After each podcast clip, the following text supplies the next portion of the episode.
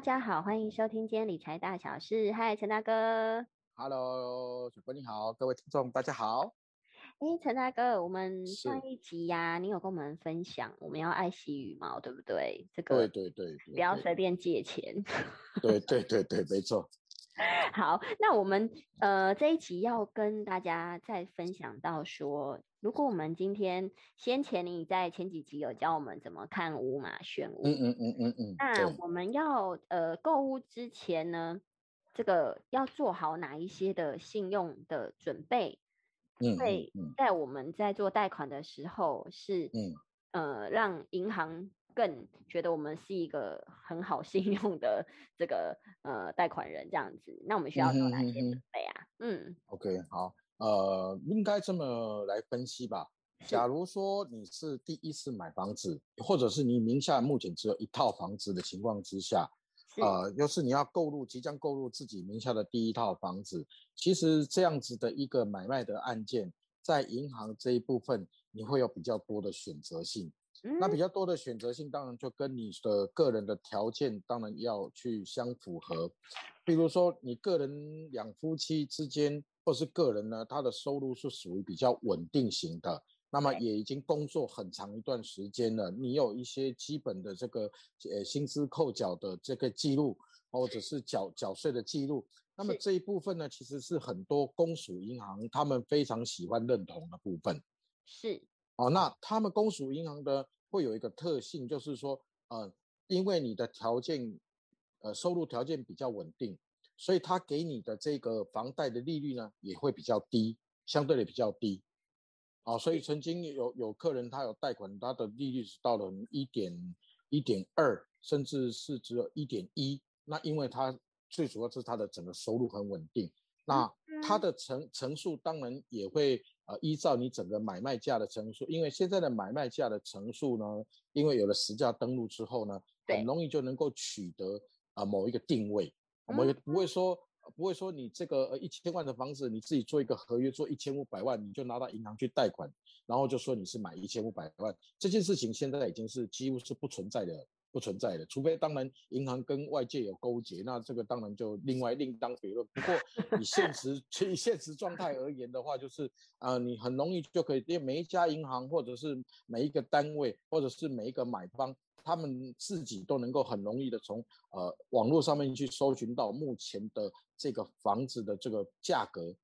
这个定位。那有价格定位之后呢，贷款的成数由七成、八成、八成五，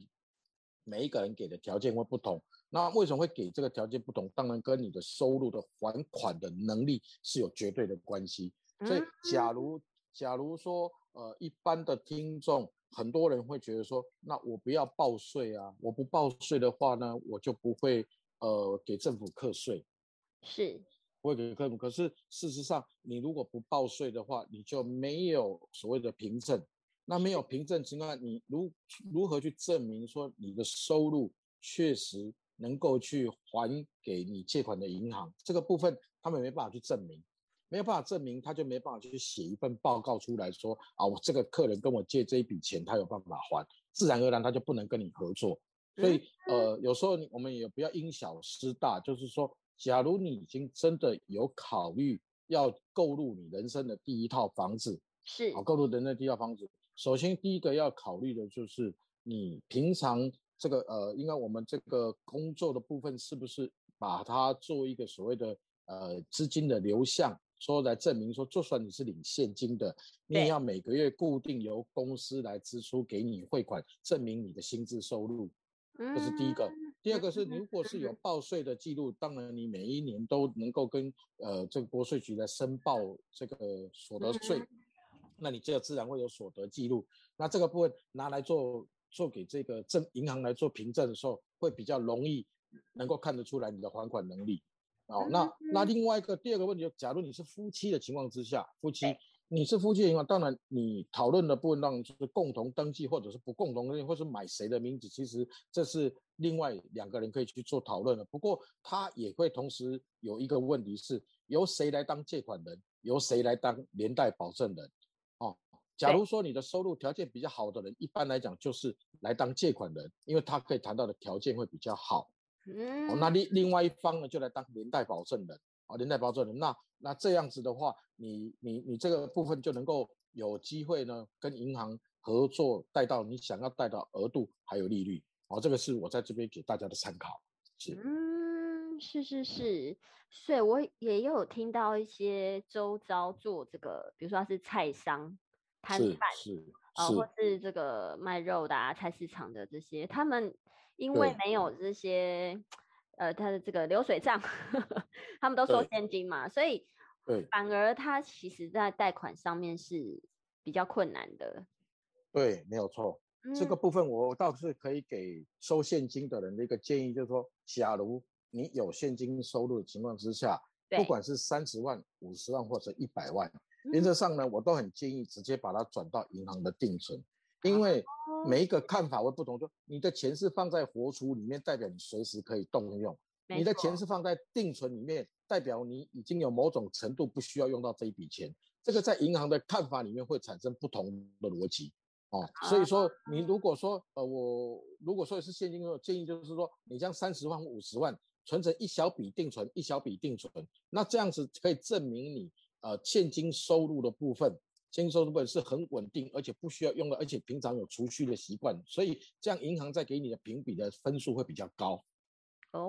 哦，所以一样是放在银行，但是放在不同的单位会产生不同的效果。是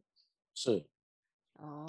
哦，而且其实我们有一些这个连呃，应该是说好像也不能够同时送太多间，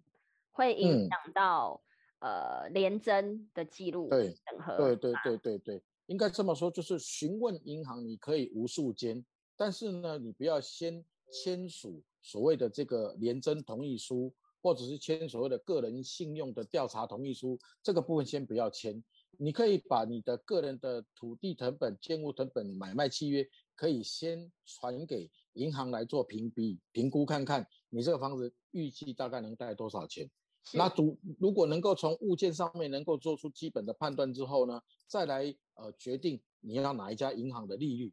等银行的利率跟层数都是能你能够接受的情况之下，你才来允许他做联征。那这样子你还有三家的机会，因为超过三家的联征之后，银行会觉得说你这个人很缺钱，贷款对 贷款是有问题，就是你个人有问题，所以这家银行不做，那家银行不做，那家银行不做，那那当然他也不做。那这个就是银行的这种西瓜效应哈，对，哦对，所以说如你可以评估各各家没有问题，但是千万不要先签关于廉征方面的一些书书面文件，是，真的，这真的很受用哎，这个是是是是是，对啊，因为我觉得像这个房子的价格这么高，所以真的是要慎选比较，然后平时做好良好的金钱现金流的管理。是，然后这样子，我们在做呃各个银行间的利率比较，才能取得比较有利的，那也会帮我们省下更多的利息，对吗？是的，是的，没错，没错。嗯，那这一集陈大哥还有什么要补充，就是要分享给投资人的观念吗？现在已经最需要是祝各位听众在疫情期间能够平安健康，这是最重要的。真的太重要了。好的，是的，是的。那也祝大家就是防疫期间一切平安，然后没事不要乱跑。那我们也会尽量呃多录几集有关于就是不管是理财啊或是房子的观念。那呃如果听众有什么样想了解的，也可以在下面留言跟我们说。那我们会针对呃听众的疑问呢，然后尽量分享给大家。那这期就到这里喽，谢谢大家，谢谢陈大哥。嗯，谢谢各位听众，拜拜，拜拜，拜拜。